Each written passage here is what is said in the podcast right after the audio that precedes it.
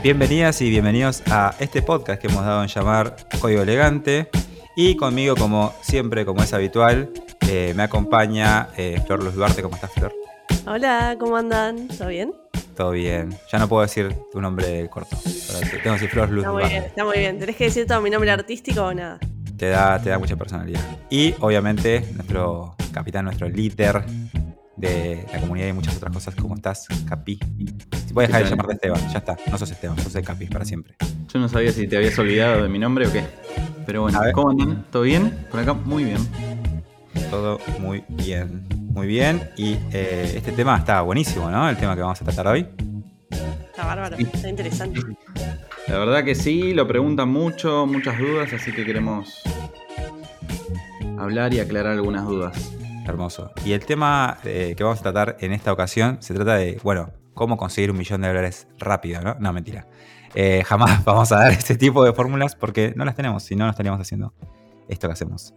Vamos a hablar de cuándo estamos listos o listas para empezar a postularnos. Una pregunta que obviamente es la preocupación de un montón de personas porque eh, hay personas que todavía no empezaron o que empezaron hace muy poquito y hay otras que ya vienen hace meses, hace años, quizás preparándose, entendiendo cosas cambiando quizás de rumbos porque cuando empiezas a rascar en el mundo de la tecnología de promoción te enteras que es mucho más grande y amplio y, bueno, hay muchas opciones.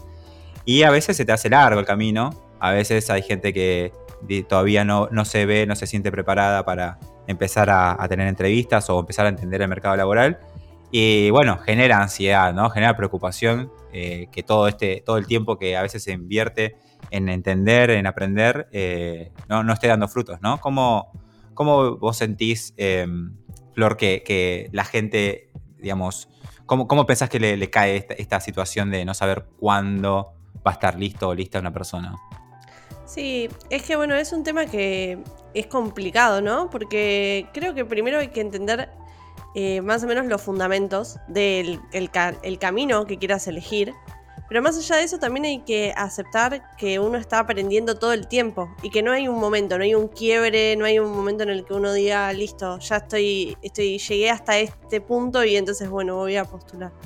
Como que es engañoso. Eh, me parece que mucha gente cae en esa de, bueno, estoy esperando llegar a tal cosa y ahí voy a empezar a postular y en realidad quizás eh, ya estaba listo mucho antes y es como demorar el proceso por muchas situaciones. No sé exactamente, em, bueno, no sé si soy la mejor persona para decir tipo el, checklist que hay que cumplir para empezar a trabajar, pero sí puedo decir que, es un proceso constante de aprendizaje. Entonces eh, es normal que surjan dudas y es normal que, uno siempre se pregunte si ya está listo o no. Eh, y hay que animarse a, romper con eso y a ir, a ir a, ver, a ver qué pasa, a ver qué pasa en la entrevista también. Tal cual, tal cual. Y es clave lo que decís esto de que justamente no hay mucha diferencia. O sea, no es que vos un día te sale un, digamos, un escudo metálico de colores y sos Super Saiyajin y te transformás en alguien apto o apta para trabajar. O sea, la verdad es que la diferencia eh, que hay entre alguien que, digamos, que no se siente listo o lista y alguien que empieza a trabajar es muy sutil. Es simplemente un par de situaciones o un poco de suerte o algunos contactos. No sé en tu caso, Capi, que vos eh, tuviste un, camino distinto quizás a de muchas otras personas porque vos ya tenías una guía, un objetivo, entendías mucho del mercado cuando te empezaste a meter y en algún punto sentiste que ya, ya podías entrar a laburar y no sé cómo, cómo fue ese momento. Eh, es muy difícil ese momento, la verdad, porque uno quizás, eh, la ignorancia es lo que, lo que complica más a, a una persona cuando no sabe si está listo o no está listo, porque no sabe qué es lo que va a pasar, no sabe qué es lo que se va a encontrar.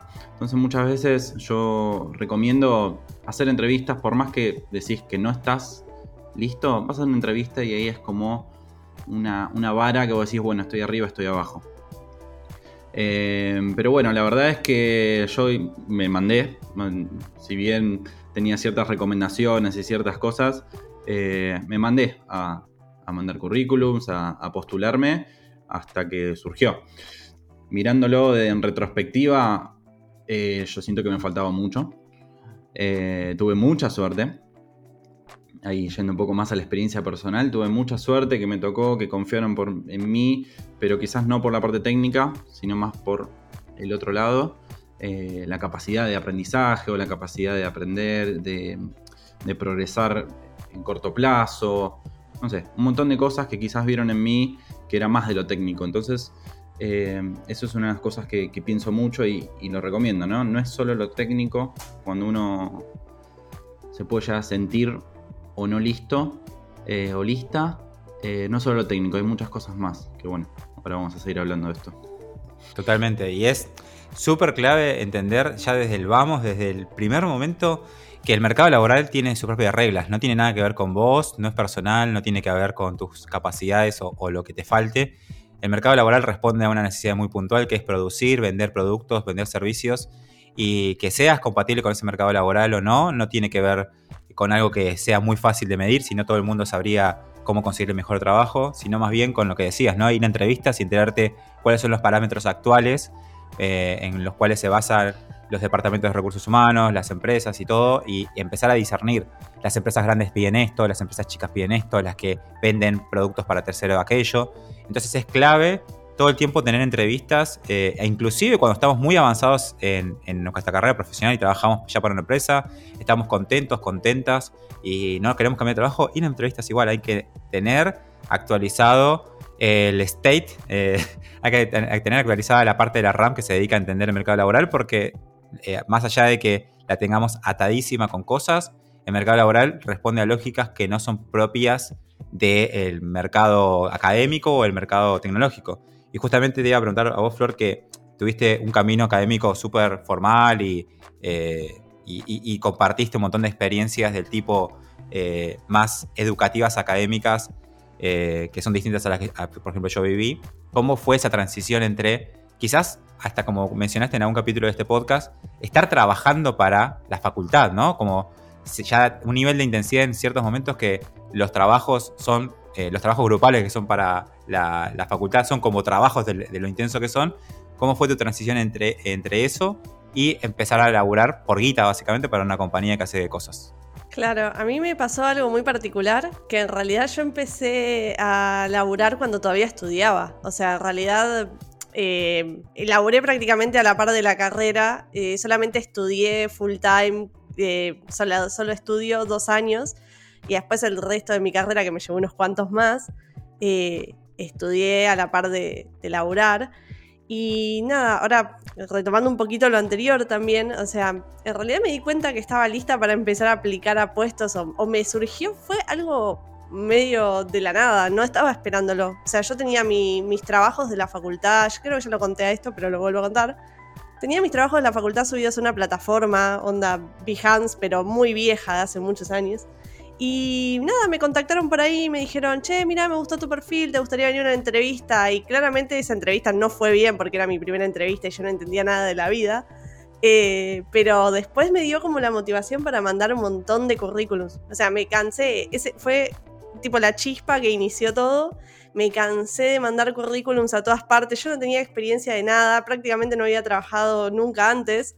Y era como, bueno, yo iba a las entrevistas y decía, mire, yo quiero aprender y yo quiero trabajar, ya fue, lo que sea que haya. O sea, era como lo que haya dentro del área de diseño, ya estoy. Y así fue, conseguí un trabajo tipo trainee o algo que sería un equivalente al, trainee. Y nada, desde ahí fue como escalando y, pasando por distintas empresas y en distintas etapas. Y, sí, es loco porque la facultad, eh, en cierto modo, está siempre muy en línea general es muy disociada con la experiencia después de, lo laboral. Eh, y a mí me pasaba que yo estudiaba algo y trabajaba a la par con cosas muy parecidas y era como, esto no está macheando bien la situación, o sea, la realidad de la facultad es una y la realidad del trabajo es otra. Eh, y recién lo vi hacia los últimos años de mi carrera algo más parecido. Y ahí es cuando se me volvió a transformar en, bueno, tengo dos laburos, el trabajo tesis que estoy haciendo para la facultad y el laburo mío en general. Eh, y sí, fue toda una experiencia. Es muy interesante esto de la transición que a veces no se nota, ¿no? Como que a veces las transiciones son tan lentas o pasan por lugares que no estamos, eh, donde no estamos poniendo foco, que no nos damos cuenta que ya estamos listas, listos para laburar, no estamos...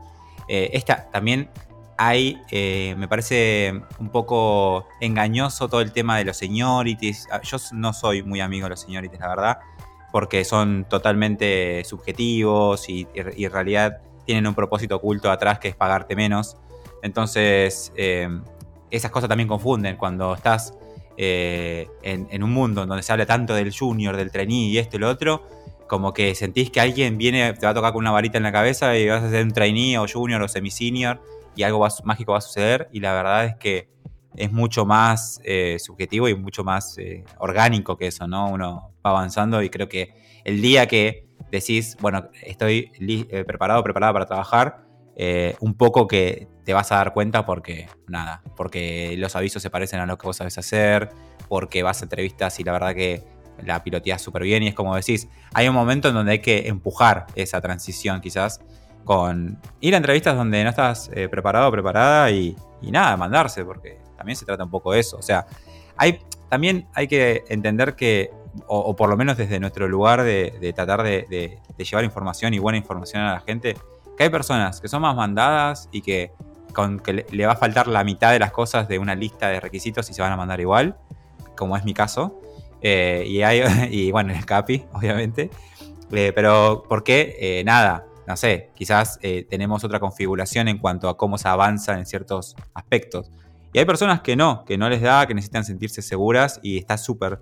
Pero bueno, hay que entender qué tipo de personas, o sea, cuáles son nuestras varas, con qué medimos las cosas, para entender también que esa vara quizás a mí me está empujando a arriesgarme un montón, a, meterme en cosas que desconozco y a meterme eventualmente en problemas, obviamente. Y después, ahora en un segundo les voy a contar un par de anécdotas. Eh, y hay gente que cuando esa vara es muy alta, nada, te paraliza, te paraliza y puedes estar años aprendiendo sin, eh, nada, sin chocarte con el mundo laboral real, que es el que decía Flor de, ah, llego un trabajo, yo esperaba, esperé tanto tiempo para entrar y era mucho más sencillo y aparte no se parece en nada a lo que venía viendo desde afuera, ¿no? Entonces, ahí me, surge preguntarles cómo, si tuvieron un momento de transición de decir, eh, creo que lo, comentaste un poco, Flor, vos, en esta transición de eh, tesis-trabajo, ¿no? Pero ¿Cómo fue ese momento en donde dijeron, yo tenía una idea de cómo eran las cosas y cuando empecé a trabajar, en ciertos aspectos me relajé, porque la verdad que no era tan complejo. ¿Vos, Capi, cómo lo sentiste? Vos que empezaste eh, en un primer laburo ya como que creo que vos aprendiste a programar y después de un par de meses ya tenías un laburo. Sí, a los 6, 8 meses, si no me equivoco, desde mi primer tutorial de HTML, yo ya estaba trabajando. ¿Qué, sorpresas gratas o qué, cosas que dijiste, uy, qué, qué boludo, por qué esperé tanto quizás o por qué me asustaba tanto este tema? Bueno, yo no sé si, me asustaba tanto este tema o no, pero sí lo que me sorprendió fue quizás esto, ¿no? la parte fuera del código, que hay tantas cosas, tantas reuniones, debates, eh, organización del equipo, pensar, sentarte a pensar con un cuadernito, che, mira, tenemos que hacer esto, esto y esto, y bueno, pero tenemos que hablar con tal persona, a ver qué onda.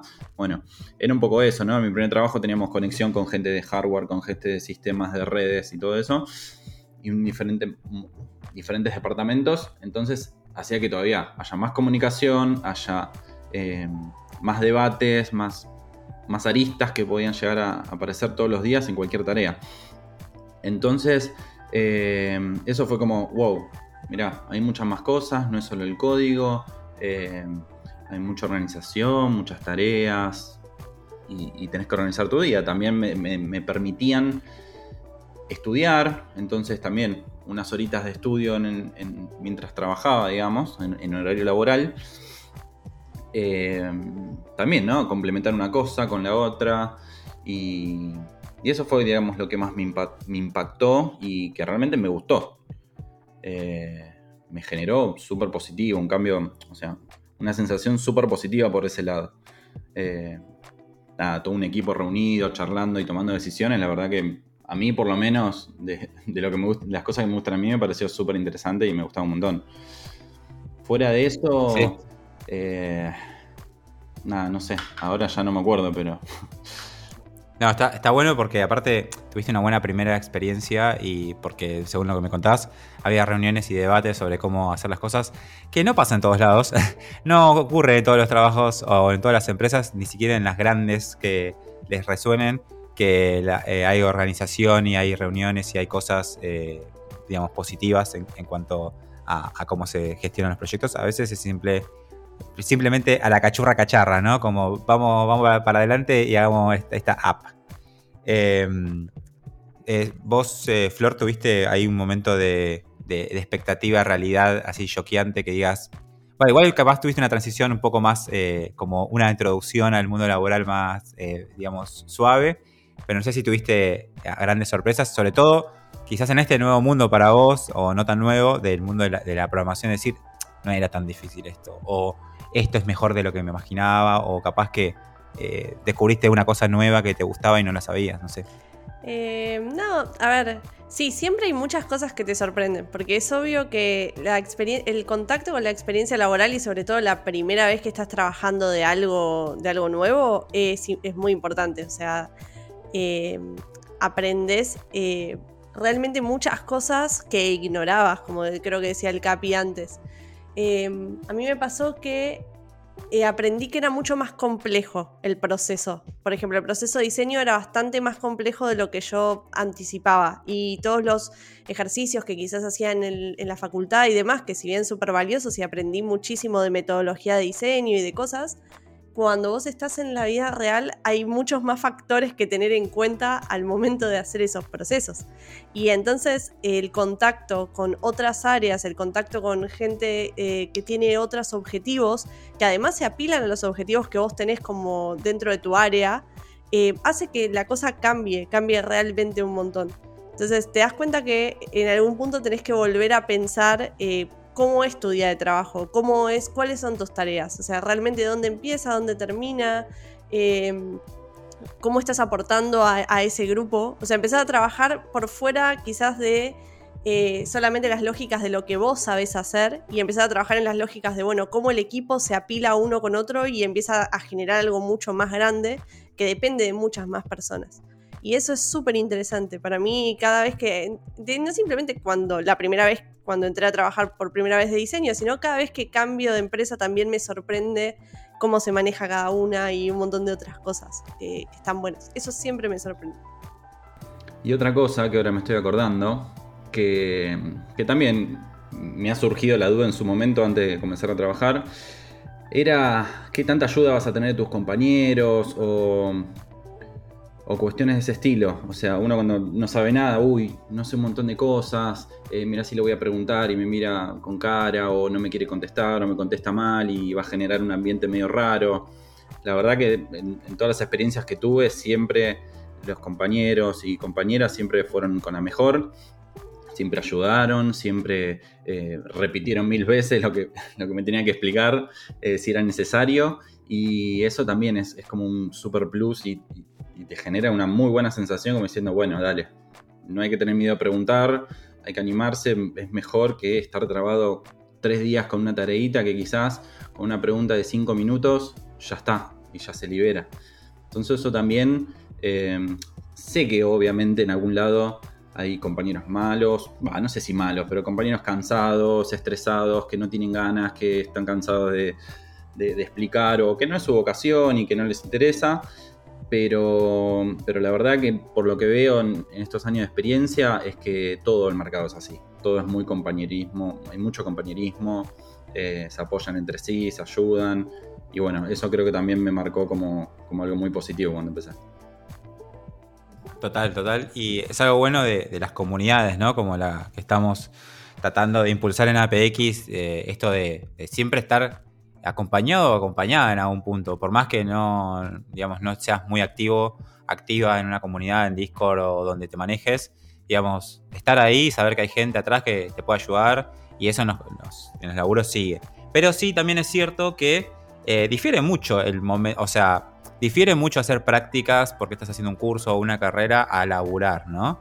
Y eso hay que entenderlo, creo, me parece desde el primer momento para entender justamente las lógicas del mercado laboral, porque en una, en una carrera universitaria o en un curso o mismo eh, estudiando de forma autodidacta, vos obtenés premios, obtenés approvals eh, de tus de quienes sean tus referentes, quienes te estén entrenando o mismo vos por aprender, porque llegaste, avanzaste en cierto aprendizaje, entendiste cómo funciona, eh, no sé, una computadora, la web, un lenguaje de programación. Y es muy distinto a cómo se maneja el mercado laboral que te premia por producir eh, no, no, digamos, a la empresa, si bien las empresas de tecnología saben que no pueden eh, parar eh, la evolución o el cambio y por eso te tienen que dar facilidades para que aprendas, te tienen que dar, y es muy común que te den beneficios para acceder a conferencias, acceder a libros gratis o a, información que quizás es paga o a cursos.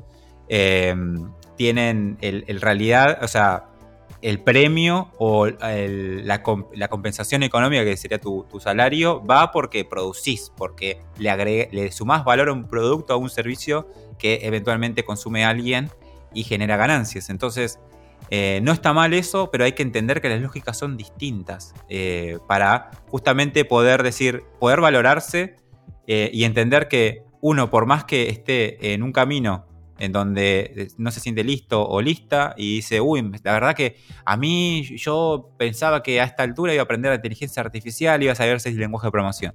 Pero la lógica de mercado es que si puedes producir algo con lo que sabes, estás adentro, amigo o amiga. Es como, dale que va.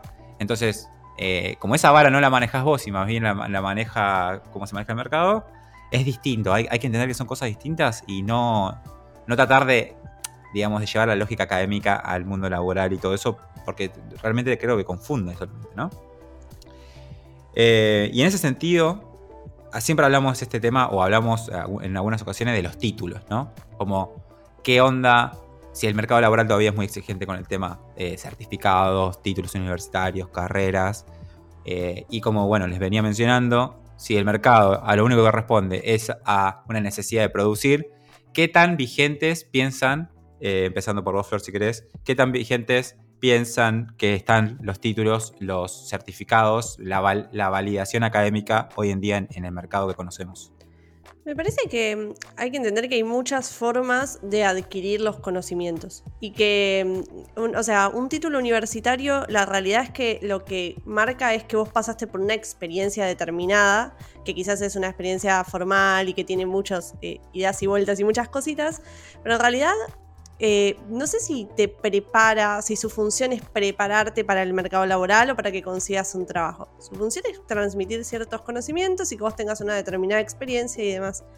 Yo no sé, eh, diseño quizás es distinto eh, a programación, sobre todo en diseño UX y en UI yo veo mucha gente que viene de otras áreas que por ahí estudió diseño gráfico o estudió diseño industrial o estudió alguna carrera de esas relacionadas y de pronto está haciendo una conversión a UX UI. Hay muchos casos de esos, de hecho conozco mucha gente, yo misma lo hice, o sea, yo estudié diseño industrial y ahora estoy estudiando UX UI y cambié de área. Tienen muchas cosas en común, eh, entonces es distinto, es diferente, pero no, no, no, necesariamente necesitas un título para saber diseñar, no necesariamente es algo que puedas, o sea, validar tus capacidades de diseño con un título, por ejemplo. En programación me imagino que pasa algo eh, similar, que en realidad vos tenés que poder demostrar de alguna manera que vos los conocimientos los tenés y los sabes usar para algo útil, eh, para algo que, puede tener una función que, está bueno. Eh, y no necesariamente necesitas un título que te avale eso. pero bueno, depende, depende obviamente del caso, depende del empleador, depende de lo que busquen, miles de cosas. Total. Vos, Capi, ¿qué, pensás que, pesan hoy los, los títulos, en tu opinión? Creo que cada vez menos. Eh, es importante para conseguir trabajo. Pero yo creo que es una forma de, aprendizaje que, es necesaria para un montón de personas. Yo creo que son diferentes metodologías y, no todas las, personas aprenden de la misma manera. Eh, algunas necesitan más estructura, otras menos. Eh, estar más solo, hacerlo en tiempos un ratito por día o varios ratitos y no tener que ir a un lugar o estar ahora frente a una computadora eh, en una clase durante dos horas leyendo teoría. Y bueno, son un montón de diferentes formas o, algo mixto, ¿no? Hacer un curso corto, entre comillas, ¿no? Como, como es APX o uno incluso de menos, que es solamente una tecnología que, te puede durar dos semanas intensivas, como hay en la UTN o, o un montón de otras escuelas.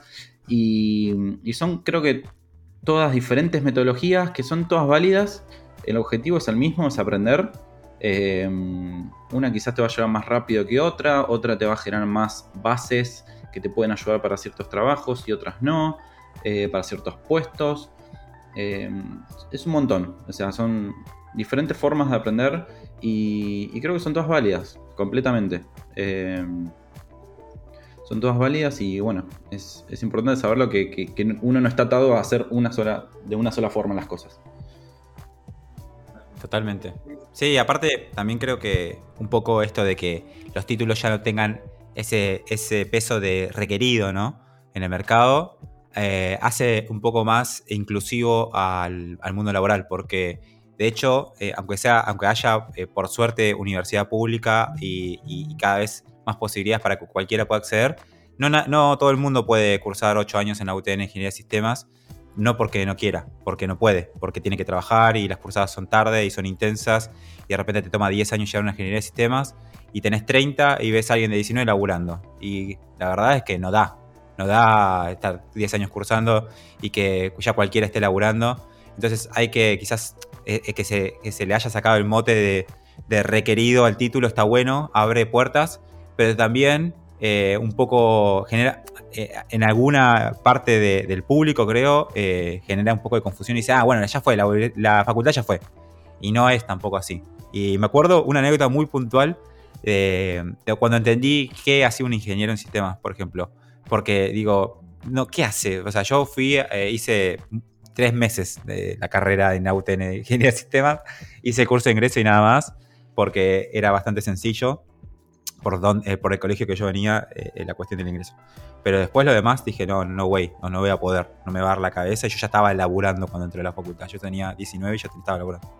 Entonces, eh, trabajando en esta empresa, empiezo a liderar un equipo después de un par de años y me toca ir a una reunión con un cliente, con una persona que me llevaba 10 años para arriba, ¿no? Yo tenía 20 y esta persona tenía 30, ingeniero en sistemas. Y digo, claro, quiero entender cómo funciona en su cabeza, por qué cursó 10 años en la facultad y qué hace de especial.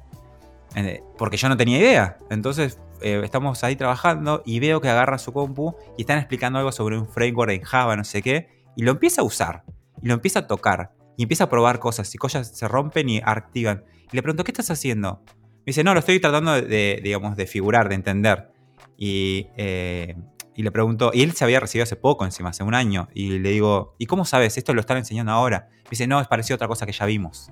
Entonces ahí entendí, él tiene una base tan amplia de lenguajes, de conceptos, de profundidad en cómo se maneja ciertas herramientas y le dieron tanta rosca en los TPS, evidentemente, que cual ve cualquier cosa y se le hace similar a lo que ya vio, o entiende las lógicas que están detrás de ciertas herramientas o ciertos lenguajes o ciertos paradigmas y se adapta muy fácil. Es un entrenamiento, quizás depende cómo te lo tomes, intensivo pero, eh, o no, pero muy profundo, que eh, te deja caer en un lugar y decir, lo puedo, lo puedo manejar. Que quizás los cursos cortos o las introducciones más ágiles no te dan porque te preparan justamente para eh, bueno, te voy a enseñar las 3, 4 cosas que sabes, vas a entrar al mercado laboral, pero hay una deuda que tenés que tener en cuenta, que eso sí lo decimos mucho en APX, estás entrando con una deuda, hay fundamentos que no tenés, hay cosas en que no, estamos, nos estamos salteando para que puedas eh, conseguir trabajo lo antes posible. Y hay que estar conscientes de eso. Nosotros en APX creo que lo decimos, no sé si tanto como me gustaría, creo que hay que decirlo más. Siento que en otros lugares donde se ofrecen eh, eh, eh, cursos y cosas, directamente se evita hablar del tema, de la deuda que te llevas al mercado laboral, ¿no? Vos entrás, pero hay un montón de cosas que se te van a, que van a aparecer dentro de seis meses, te van a tocar la puerta y van a decir, che, vos no sabes programación funcional, te la salteaste, aprendelo. Porque la verdad que... Y en el, diseño creo que pasa lo mismo mucho con estas disciplinas o subdisciplinas como es UX, UI, ¿no? Como que siento que quizás charlando con vos, Flor, en el laburo y todo, digo, claro, la piba es diseñadora, entonces tiene una base muy sólida de diseño y creo que cualquiera de estas subdisciplinas vos ya la interpretás como, bueno, es la nueva de hoy, mañana va a ser otra, y, hay para, y para muchas personas es el todo.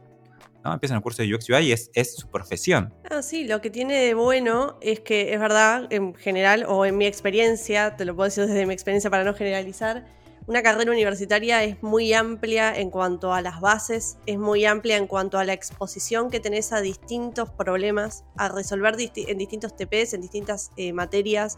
Lo mismo, pero mirarlo desde muchas, desde muchas perspectivas. O sea, Yo cuando estudié diseño no, no es que todo era diseñar, había muchas cosas que eran de reflexionar sobre el accionar del diseñador, muchas cosas, hay de todo, es como bastante profundo en ese aspecto. Y cuando yo digo que el UX UI es algo que tiene mucho en común, es porque es una disciplina que surgió bastante más nueva y quizás la que yo estudié tiene unas, bases de, no sé, los últimos 100 años de gente que estaba estudiando y aprendiendo estas cosas. Y siempre hay puntos en común. encima el diseño es muy particular porque eh, todas las disciplinas que nos gusta llamarlo proyectuales, que son las que crean cosas y, generan ideas y muchas otras cositas, eh, tienen rasgos en común. Y vos podés extrapolar cosas que ya aprendiste y decir, ah, yo esta metodología ya la conozco, esto ya más o menos lo usé, estas formas de, encarar los problemas, de hacerme preguntas, de resolver ciertas problemáticas, ya lo vi en otro momento, quizás para resolver otra cosa, un producto físico y ahora lo estoy trasladando a un producto digital, pero no deja de ser un producto, no deja de tener que pensar en las necesidades de las personas, bueno, un montón de cosas que son propias de la práctica, que son eh, trasladables. Entonces sí, seguramente es mucho más sencillo hacer el pasaje con, no sé, al UX UI si vos ya venías de diseñar eh, para, otra, para otra rama.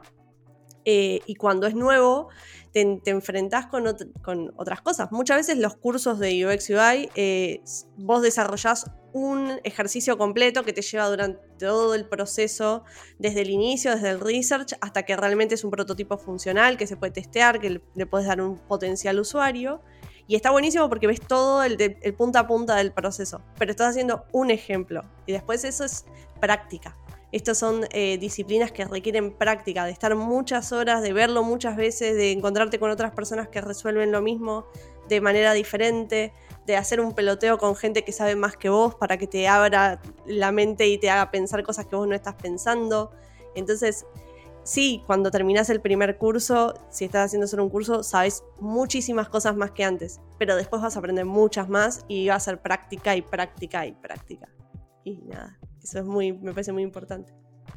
Hay algo clave en lo que dijiste que creo que es esto de que las bases profundas como las carreras universitarias te dan capacidad de adaptarte, ¿no? De tener, de haber pasado ya por varios caminos que es como, bueno, conocer una ciudad y sus calles, ¿no? Eh, más o menos ubicás un par de avenidas, un par de arterias, medio que te ubicás en todos lados, porque ya has pasado, ya sabes, tenés puntos de referencia. Y en ese sentido creo que también eh, hoy en día, por suerte, es opcional ir, eh, ir, a una carrera completa de las clásicas grandes ingeniería, etcétera, porque justamente ese camino lo puedes, eh, creo que recorrer de muchas formas. De hecho, me acuerdo vos, Capi, cuando hablábamos la primera vez que me contabas que habías laburado en un hospital y que eso te había dado mucha capacidad de entender y hablar con gente y tener paciencia, que es clave, y quizás eso te ayudó mucho, ¿no? Para entrar al mercado laboral, el hecho de decir, mira, quizás no vengo estudiando programación hace 10 años, pero la verdad que tengo otras habilidades y me, ayudan a adaptarme. Y esa capacidad de adaptación te, nada, eventualmente te, te, inserta en el mercado, ¿no? Yo creo que fue clave. Creo que fue clave eh, ese background que tenía eh, para hacer una diferencia quizás. Quizás obviamente como decía, yo la parte técnica la tenía no descuidada, pero no tan madura como para insertarme en el, mercado laboral, pero fuera de eso tenía otras habilidades que para mí sumaron un montón. Eh, comunicación, resolución de problemas, 13 eh, años de atención al público, en, en, un hospital, donde, en una guardia, donde tenés que resolver los problemas a las personas, sí o sí, porque fin de semana, mil otras cosas, sin jefe, sin director, sin nada, entonces resultaba en resolver los problemas con las herramientas que tenía.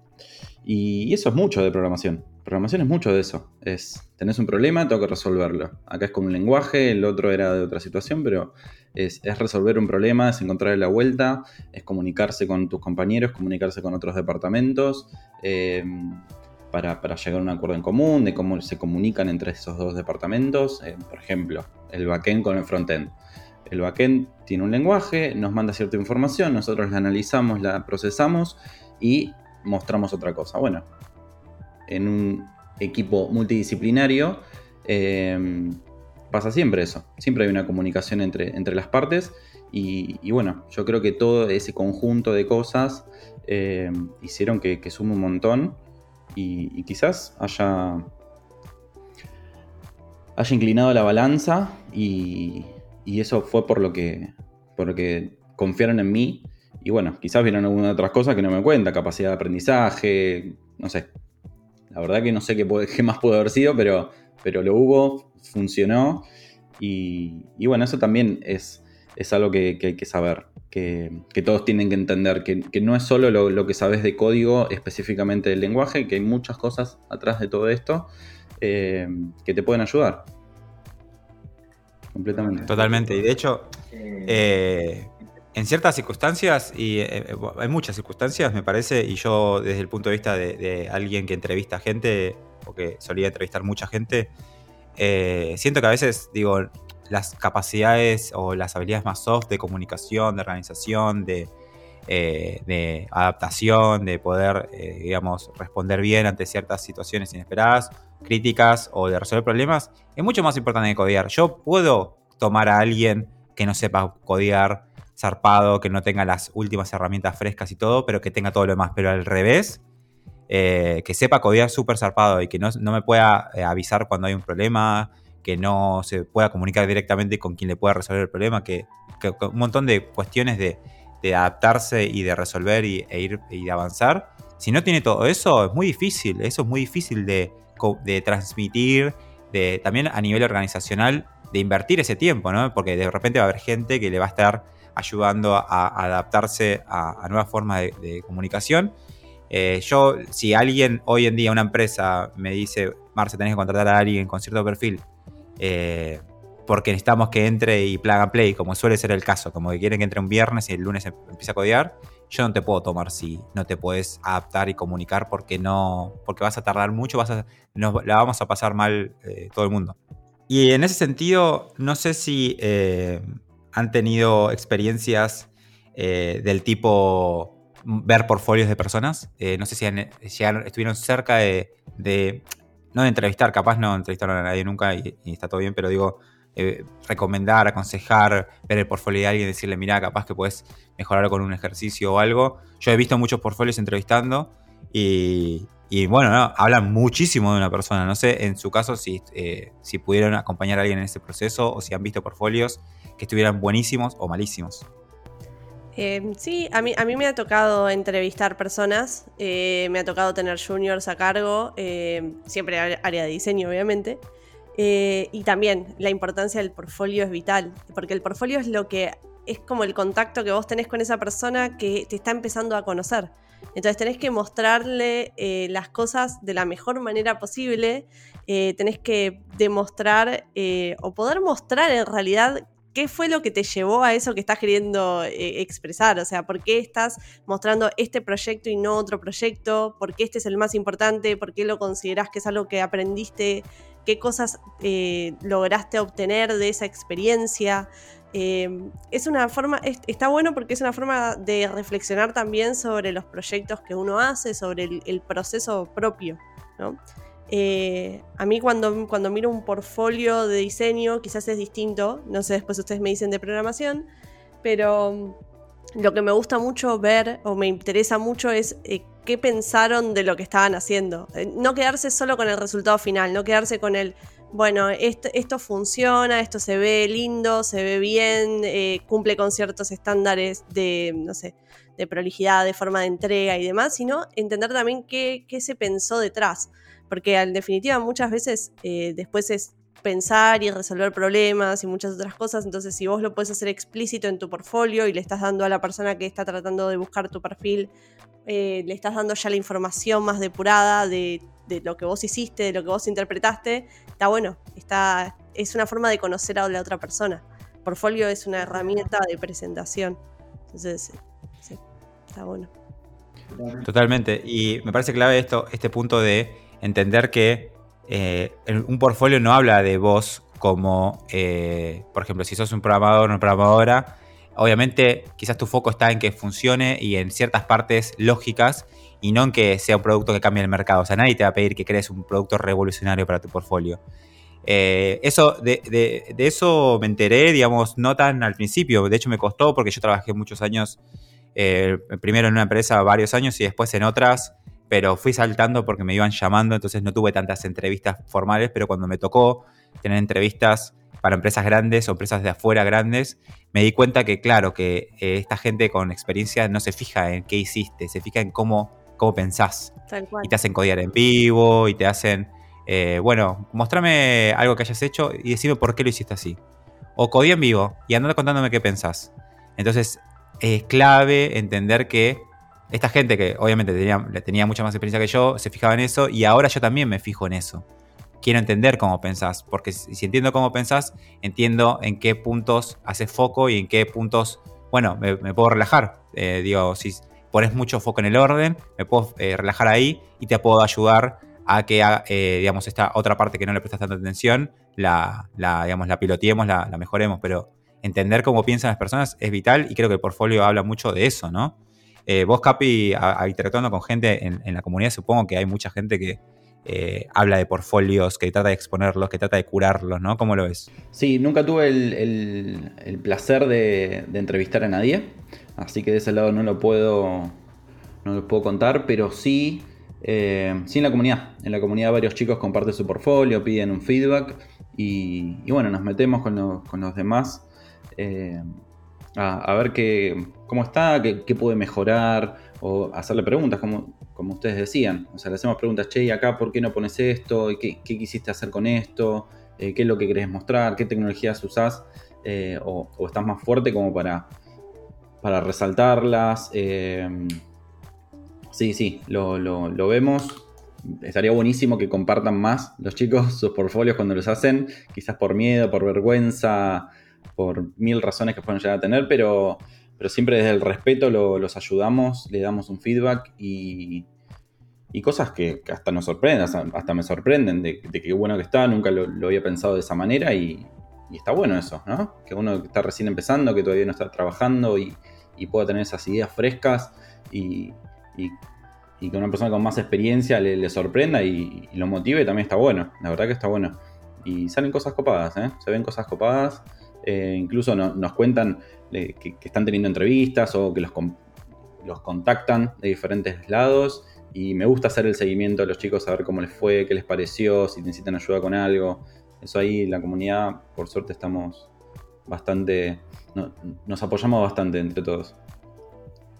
Bueno, y aprovecho para invitar a todas las personas que están escuchando en este momento, si no están en la comunidad, si no nos siguen en Instagram, si no nos siguen en YouTube, en todas las redes donde generamos una cantidad de contenido de altísima calidad, curadísimo.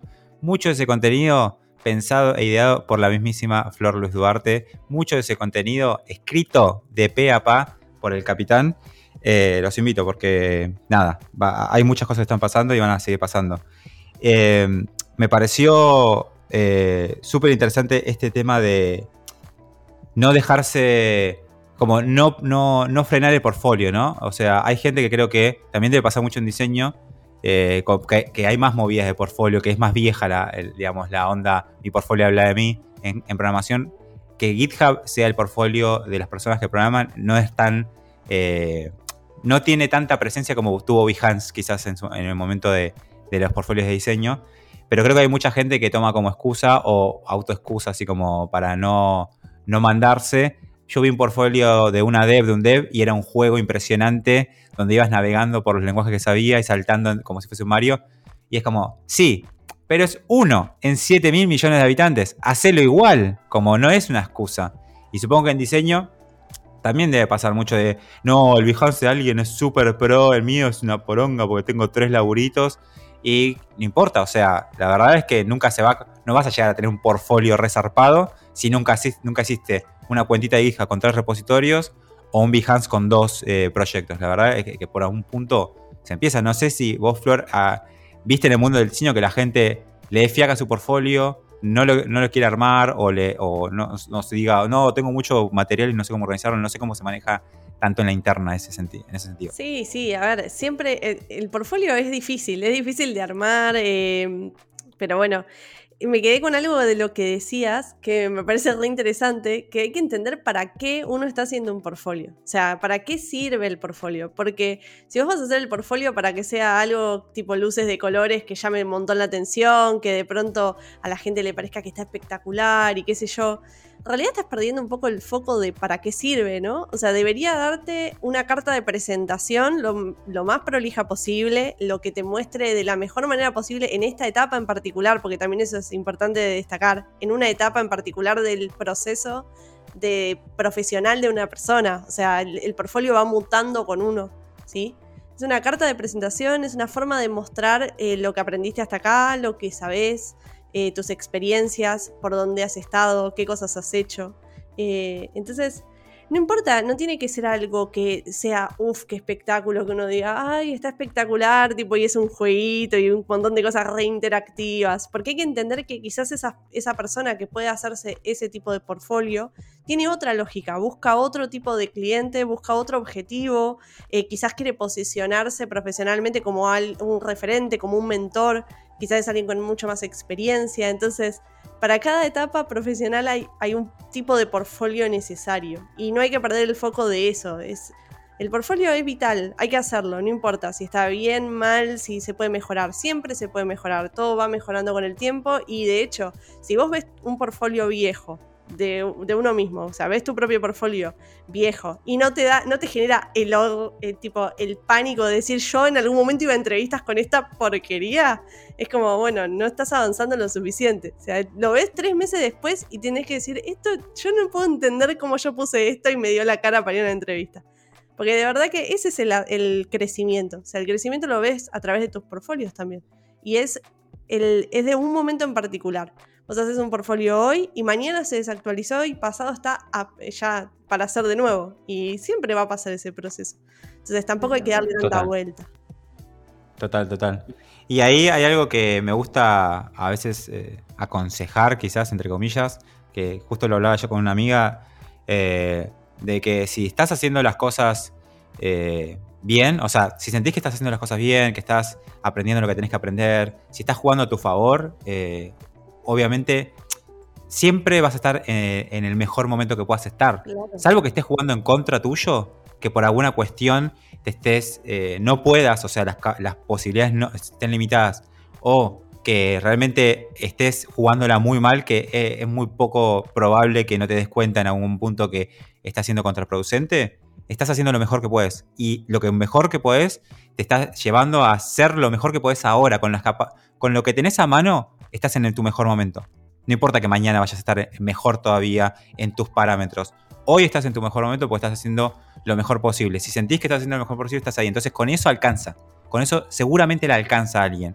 Quizás eh, hay cuestiones estratégicas en el sentido mercado laboral porque, repito, el mercado laboral es muy cruel, es muy frío y, y te usa, por más amable que sea la gente, compañeros, compañeras, recursos humanos, todo, te usa para producir. Entonces, quizás alcanza, pero quizás ese, alcanza te alcanza para un chupetín.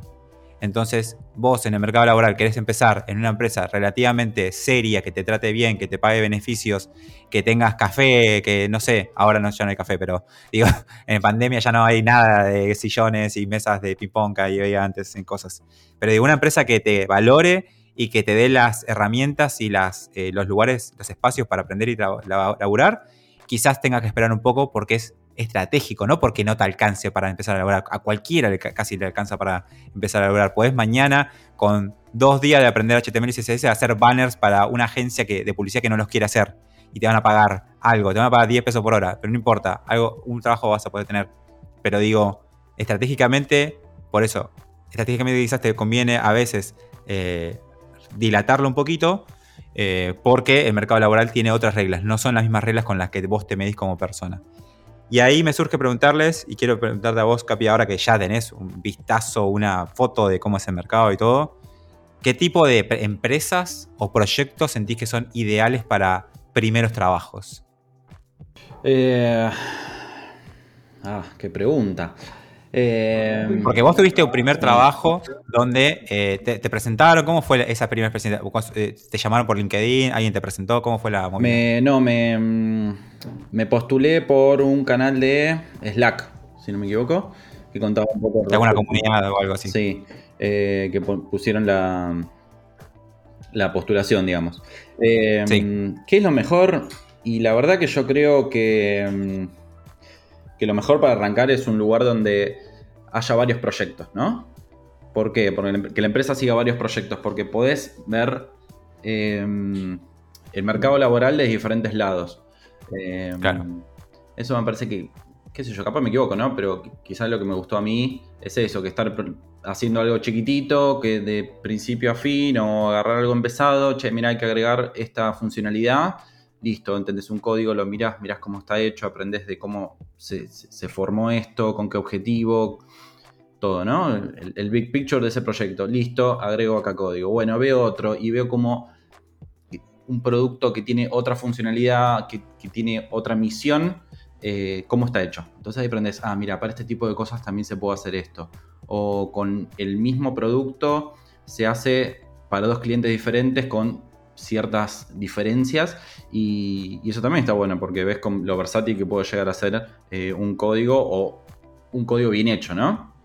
Que tiene una estructura, que, tiene, una base y con poquitos cambios podés mandarlo para un lado o para el otro. Básicamente, eh, digamos, eh, buscar un poco, si se puede, la diversidad en tu primer laburo como para sacarle el jugo, digamos, aprendiendo también, sí, Yo creo que sí. Por lo menos a mí me sirvió de esa manera, me, gustó. Después está bueno ir especializándote quizás y, ver también qué es lo que más te gusta, ¿no? Porque cuando entras al mercado laboral quizás no sabes eh, en qué puedes usar JavaScript o en qué puedes usar Python. O sea, sí sabes porque lees y todo eso, pero realmente aplicarlo es otra cosa. Entonces, claro. estar en un lugar donde tenés esa versatilidad o esas diferentes eh, formas de diversidad, sí. La verdad que a mí me sirvió un montón como para entender todo, todo el mercado. Es súper interesante. Y vos, Flor, eh, me, gustaría saber desde tu punto de vista de diseñadora, cómo eh, fue, o sea, cómo fue tu, primera experiencia y qué cosas le diste buenas. y qué ves ahora, en retrospectiva, qué, qué elegirías para la joven Flor de su primer trabajo. Y que, esto me interesa más todavía, porque me, causa, me genera mucha curiosidad. Que eh, si tuvieses hoy, que hoy abandonar el diseño y dedicarte a la programación, ¿en qué tipo de empresa o proyecto te gustaría trabajar? Eh, uh, son interesantes las dos preguntas. Eh, bueno, voy primero a la de eh, cuando yo era joven. Cuando yo era joven, allá hace mucho tiempo. Sos joven, sos joven. todavía son todos. llegando a los 30, no sé, ya, ya estoy como ahí. bueno, en fin creo que coincido mucho con lo que dice el Capi. Me parece que la primera experiencia laboral probablemente no es la, experiencia, no va a ser una empresa súper glamorosa. Ojalá que sí, estaría buenísimo. Hay gente que la pega desde el principio y está bárbaro.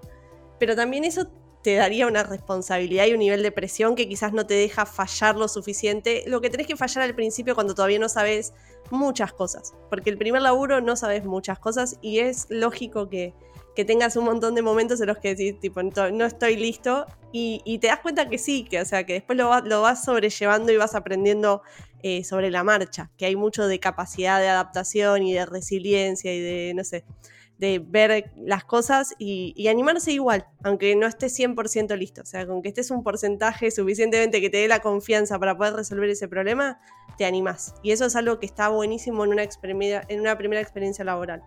Em, en mi caso en particular, yo mi primer laburo, como decía, era casi un trainee y si bien eh, fui para diseñar, diseñaba, sacaba fotos, acomodaba cosas, me encargaba de prototipos, eh, charlaba con todos los del equipo para entender a ver si había algo que podía aportar. No tenía un rol muy definido, podía explorar. Era una empresa chica, pero además eh, que sí era muy dinámica. Entonces nada, yo iba como flotando por ahí preguntándole a la gente qué necesitaban y, nada, me fui haciendo también mi propio rol y lo que a mí me gustaba de, dentro del diseño. Eh, y eso es algo que pude hacer porque, bueno, en una empresa que me dejaba eso, equivocarme, me dejaba aprender de mi propia experiencia, podía ver los, lo que hacía alguien que sí tenía quizás eh, más años encima de laburar. Eh, y eso también es buenísimo. De eso aprendes muchísimo más. Eh, no importa que no sea la gran experiencia la primera. La primera es muy importante para uno. Entonces hay que tratar de aprovecharlo lo máximo posible y exprimirle todo el juego. Después, si yo dejara de diseñar hoy, creo que igual no podría dejar de diseñar. Porque hay cosas que para mí me cambian en la forma de atacar los problemas. Entonces yo creo que si hoy me dedicara, por ejemplo, 100% a la programación, que me encantaría, me parece que en algún momento estaría bueno como experiencia para mí, eh, creo que igual atacaría los problemas quizás como, como diseñadora, porque en cierto modo es como que ya me cambió el cerebro en algunas cosas y ya hay cosas que... Totalmente, es, como, es como un mindset ya directamente. Tal cual, tal cual, es como una perspectiva, es como una forma de ver, de ver las cosas. Eh, pero sí, obviamente que si yo pudiera elegir, y eh, por supuesto que me encanta todo lo que es eh, que está más relacionado con el frontend, porque me parece mucho más cercano, por un montón de experiencias, pero además también eh, cualquier cosa que tenga, que sea quizás más de corte experimental, que no sea algo tan, eh, no tan, no tan vinculado quizás a la lógica, sino más bien a, bueno, brindar una experiencia diferente al usuario. Eh, quizás, no sé, yo veo hay, hay estudios de diseño que se dedican a, desarrollar y a, a generar páginas que son, tienen interacciones que son distintas, no son las interacciones regulares que vos ves en el mercado todo el tiempo. Y ese tipo de laburo está buenísimo, porque me parece que ahí tenés que saber de muchas cosas. Eh, pero bueno, nada, o sea, me parece, yo creo que seguiría manteniendo eh, muchas, eh, muchas características y muchas cositas que me fui quedando del diseño. Y eso también está bueno, o sea, aprovecho y lo remarco, que me parece que no importa del área en la que vengas, si vos eh, de pronto habías estudiado otra cosa y hoy decidiste que tu camino te está llevando por el área de la programación, hay muchas cosas que vos puedes agarrar de esa experiencia previa y utilizarlas. Y te va a dar un matiz, un, carisma distinto a otra persona que no tuvo tu experiencia. Incluso si es algo que no parece 100% vinculado. Siempre el conocimiento es transferible lo que vos aprendiste en algún otro periodo, etapa de tu vida o en alguna otra experiencia, te lo podés traer al, área donde estés actualmente, en, el sentido laboral. Entonces, eso también está bueno. Está bueno entenderse con, alguna especie de rasgo que es más particular. Totalmente.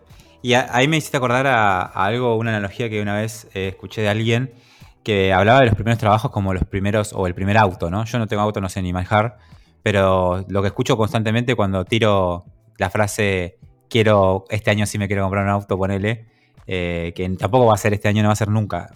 No quiero aprender a manejar nunca, me, resisto. Está muy bien, está muy bien. Em, la, frase que siempre escucho es comprate un osadito, comprate uno medio para hacerlo mierda. Y claro, digo, pero ¿por qué? Si yo puedo aprender a manejar bien, hacer las cosas bien.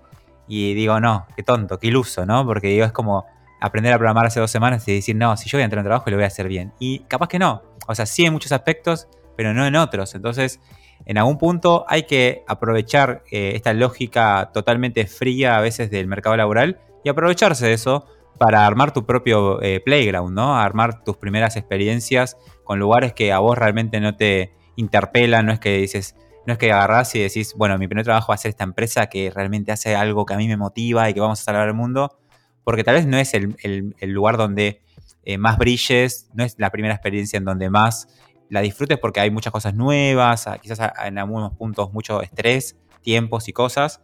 Entonces también entender eso, porque de hecho ahora me acordé de un par de cuestiones del mercado laboral que son tan eh, ilógicas para eh, ponerle para personas que no están metidas que es necesario entenderlas para justamente tratar al mercado laboral como eso, ¿no? Como un mercado que te establece tu valor en base a una necesidad. Y aprovecharse un poquito de, esos mecanismos para eh, uno avanzar. Por ejemplo, eh, en el mercado laboral tecnológico hay tanta rotación, eh, o sea, los periodos en que un, dev o una dev está en una empresa son entre un año y un año y ocho meses. No hay mucha más, salvo en empresas muy grandes que tengan programas de long term retention, que es si te quedas mucho tiempo te damos mucha plata, que son las empresas grandes, pero si no en otro caso son muy cortos los periodos. Entonces, eso hace que vos puedas, por ejemplo, y lo he hablado con personas de recursos humanos diciéndole, ¿esto es verdad? Sí. Vos podés, vos por ejemplo, es más fácil, eh, podés eh, conseguir un aumento mucho más fácil si renuncias y volvés a la misma empresa que pidiendo un aumento.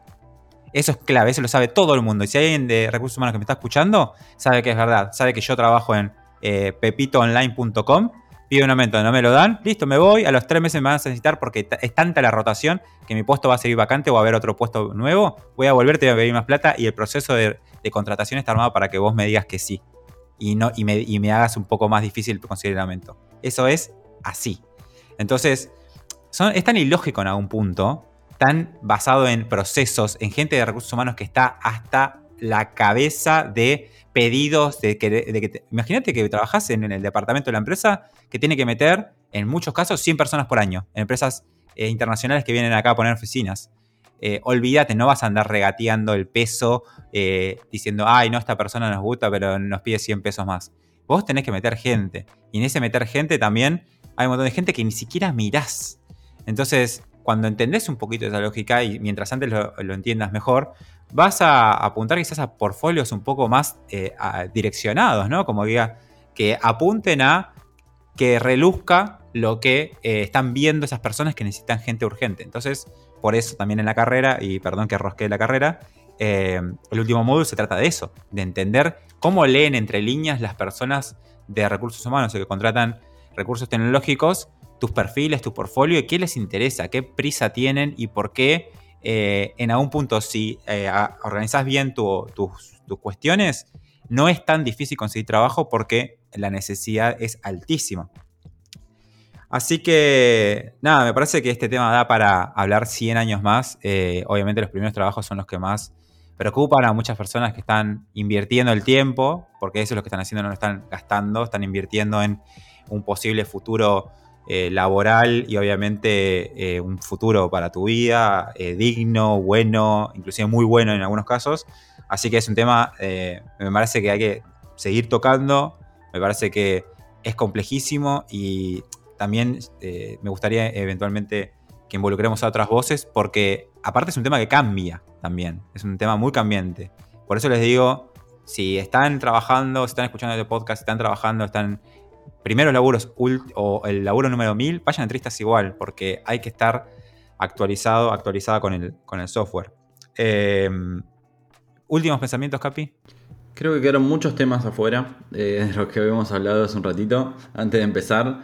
Eh, fuimos un poco por las ramas, pero ya se hizo un tiempo extenso y, necesitamos, creo que, sacar un segundo capítulo de esto. Totalmente, totalmente. Va a haber un segundo capítulo. Va a tener que haber, con, como vos decís, con, los cambios que, surjan en la diferencia entre uno y otro. Eh, sí, creo que animarse es la que va para saber dónde está la vara, qué te falta, qué estás flojo, qué necesitas, eh, que quizás ya estás bien y tenés que dejar un ratito de lado. Y, otra cosa que, me encantó de lo que estabas diciendo, eh, de los cambios laborales, ¿no? Una de mis principales decisiones del cambio laboral entre una empresa y otra fue la posibilidad de, seguir aprendiendo y seguir progresando. en un momento quizás sentí que, no sé si me estaba estancando o no, porque realmente no, al recién empezar eh, todo te sirve, pero quizás quería enfocarme más en aprender en algo que yo quería.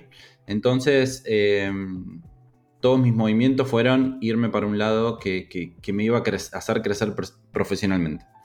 Y eso también es muy importante, pero bueno, no, no, es para el tema de ahora, pero me pareció bueno recalcarlo. Así que, Total. nada, eso. Si eh, las personas que están escuchando este podcast, si tienen preguntas puntuales sobre este tema u otros, o sobre este tema y dicen, che, me quedaron ahí cosas sueltas, o quieren que sigamos profundizando en, el segundo, en la segunda parte de este capítulo que habla sobre cuál es el momento o en qué momento me siento listo o lista para trabajar, eh, vayan a Discord, obviamente, al canal del podcast y digan, mira, eh, que quisiera que hablen de esto, que profundicen sobre, este, esta temática, esta subtemática, esta pregunta, eh, para que lo tengamos en cuenta y, podamos traer buena información. Vos, Flor, algunas, algunas últimas conclusiones que tengas para, para decirle a las personas? Creo que un poco lo mismo que decía el Capi, ¿no? Creo que podemos estar horas y horas hablando de estos temas, que cada uno puede ser su propio podcast. Eh, pero bueno, nada, eh, es muy importante la experiencia real de ir a las entrevistas. Hay que aprender a dar entrevistas, hay que aprender a estar en la entrevista, eh, hay que hacer 20 portfolios, o sea, hay que, hay como producir, o sea, va ganando experiencia a medida que vas haciendo esas cosas. Y está bien que así sea. Entonces, la, nada, como para resumir, la primera vez que lo haces, es lo mejor que podés hacer en este momento actual tuyo, siempre. Y después se va a mejorar un montón más. Pero no, ¿para qué demorarlo esperando un ideal que quizás no llega? Eso te demora aún más, porque te evita ese contacto que es clave para que tengas eh, experiencia y para que empieces a agarrar conocimientos que vos ignorás hasta que llegás a la entrevista y llegás con tu portfolio y pasás por ese proceso. Entonces, eh, nada, eso lo, vas, lo ves muchas veces después. Eh, y está, está bien que así sea. Entonces hay que animarse, hay que animarse. Total, total. Anímense, chicos, chicas, y si no se animan y están ahí como que sienten que falta un empujoncito, pidan ayuda. Pidan ayuda en las comunidades, pidan ayuda en su grupo de amigos, de amigas, en su familia. Apóyense en otras personas para dar ese, ese pequeño paso. Eh, más independientemente del resultado, eso es clave, ¿no? No esperar a que todo salga bien, porque eh, si eh, encarás el camino de todo lo que haga tiene que estar bueno, no la vas a pasar tan bien. Así que esa es mi reflexión final. les deseo lo mejor. Espero que nos sigamos comunicando por Discord y nos sigamos escuchando en este podcast. Y nos vemos la próxima. Hasta la próxima. Chau, chau.